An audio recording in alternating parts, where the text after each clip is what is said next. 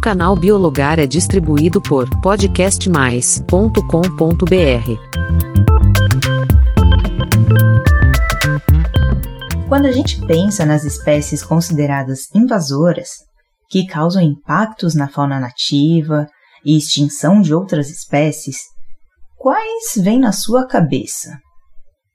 Bem, tem vários, como caramujo africano, rantouro, tilápia, lagostim americano e o java-porco, que já falamos por aqui no episódio 89. Mas hoje, em especial, vamos conversar sobre um antigo invasor, e se não o melhor, um dos maiores predadores prejudiciais da biodiversidade.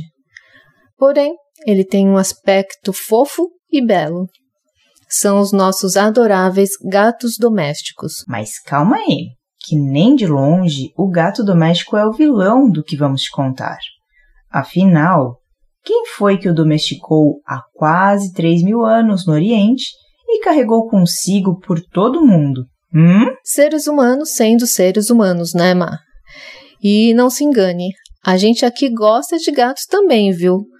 Mas precisamos contar sobre esse assunto cada vez mais sério e que está sendo alvo de muitas pesquisas, principalmente na Austrália e Estados Unidos. Mas o problema ocorre no mundo todo e em cada ambiente com a sua particularidade. Se não houver ações conjuntas, não vamos sanar esse problema. O gato doméstico é responsável pela extinção de mais espécies de vertebrados do que qualquer outro predador. Para você ter uma ideia, na Espanha há cerca de 4 milhões de gatos domésticos. E no Brasil, a proporção é de um gato para cada sete habitantes, totalizando mais de 27 milhões de gatos, que muitas vezes são abandonados, ou ainda quando apenas saem para passear, caçam uma ampla gama de espécies, que inclui aves, répteis, mamíferos, anfíbios e insetos. Sim, isso mesmo que você ouviu. Gatos comem muitos insetos também. Eles são predadores solitários e caçadores implacáveis, dotados de agilidade, rapidez, voracidade e forte instinto territorial. Suas características físicas, como as garras retráteis, presas afiadas e visão noturna, os tornam caçadores eficientes e versáteis. Isso, aliado com a sua incrível capacidade de adaptação, permitiram que colonizassem praticamente todo o mundo.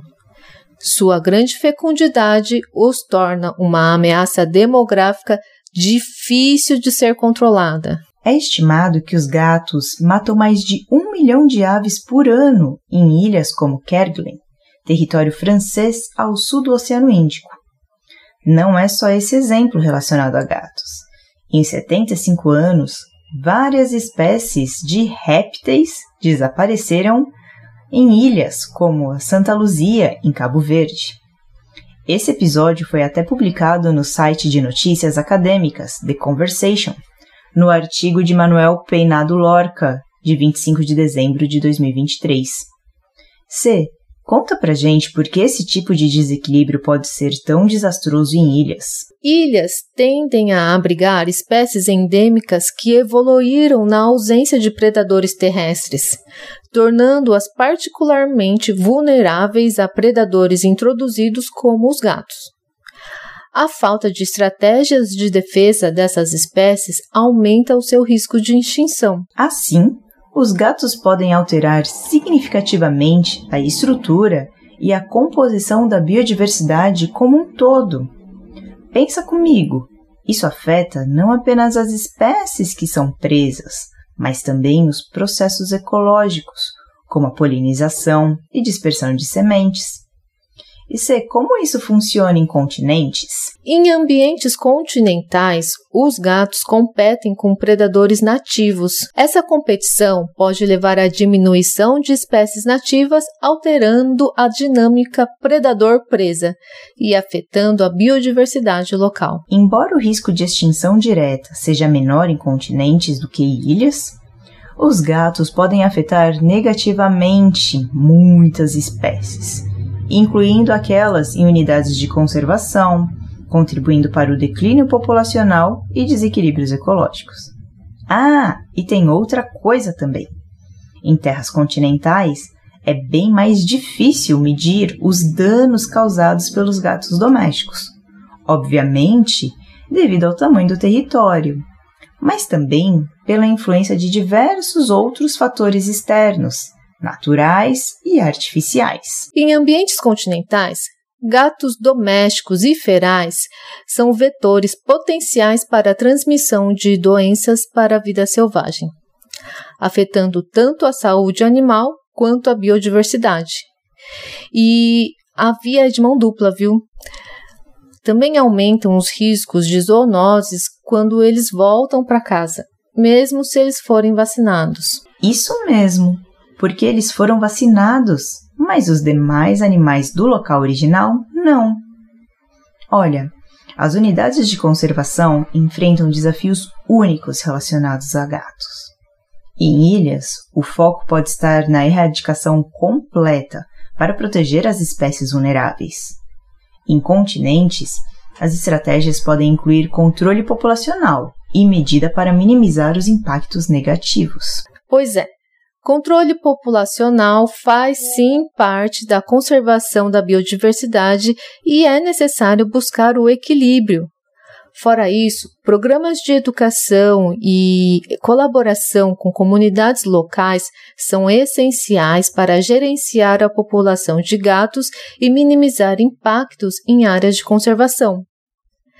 É preciso demonstrar a importância de manterem os seus gatinhos apenas dentro dos limites de suas propriedades, e é preciso provar a desvantagem da perda da biodiversidade que os gatos causam para a comunidade local, inclusive financeira, se a cidade for, por exemplo, ecoturística e depender da biodiversidade, por exemplo. Mesmo se essas ações forem levadas a sério e se realmente acontecerem em conjunto, ainda levará alguns anos para que os impactos sejam reduzidos ao ponto de serem registrados.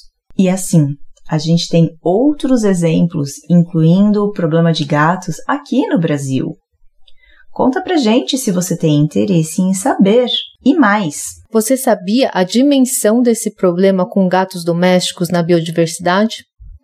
Conte para nós através da plataforma do Podcast Mais e nos siga no perfil arroba Oficial no Instagram. Até a próxima!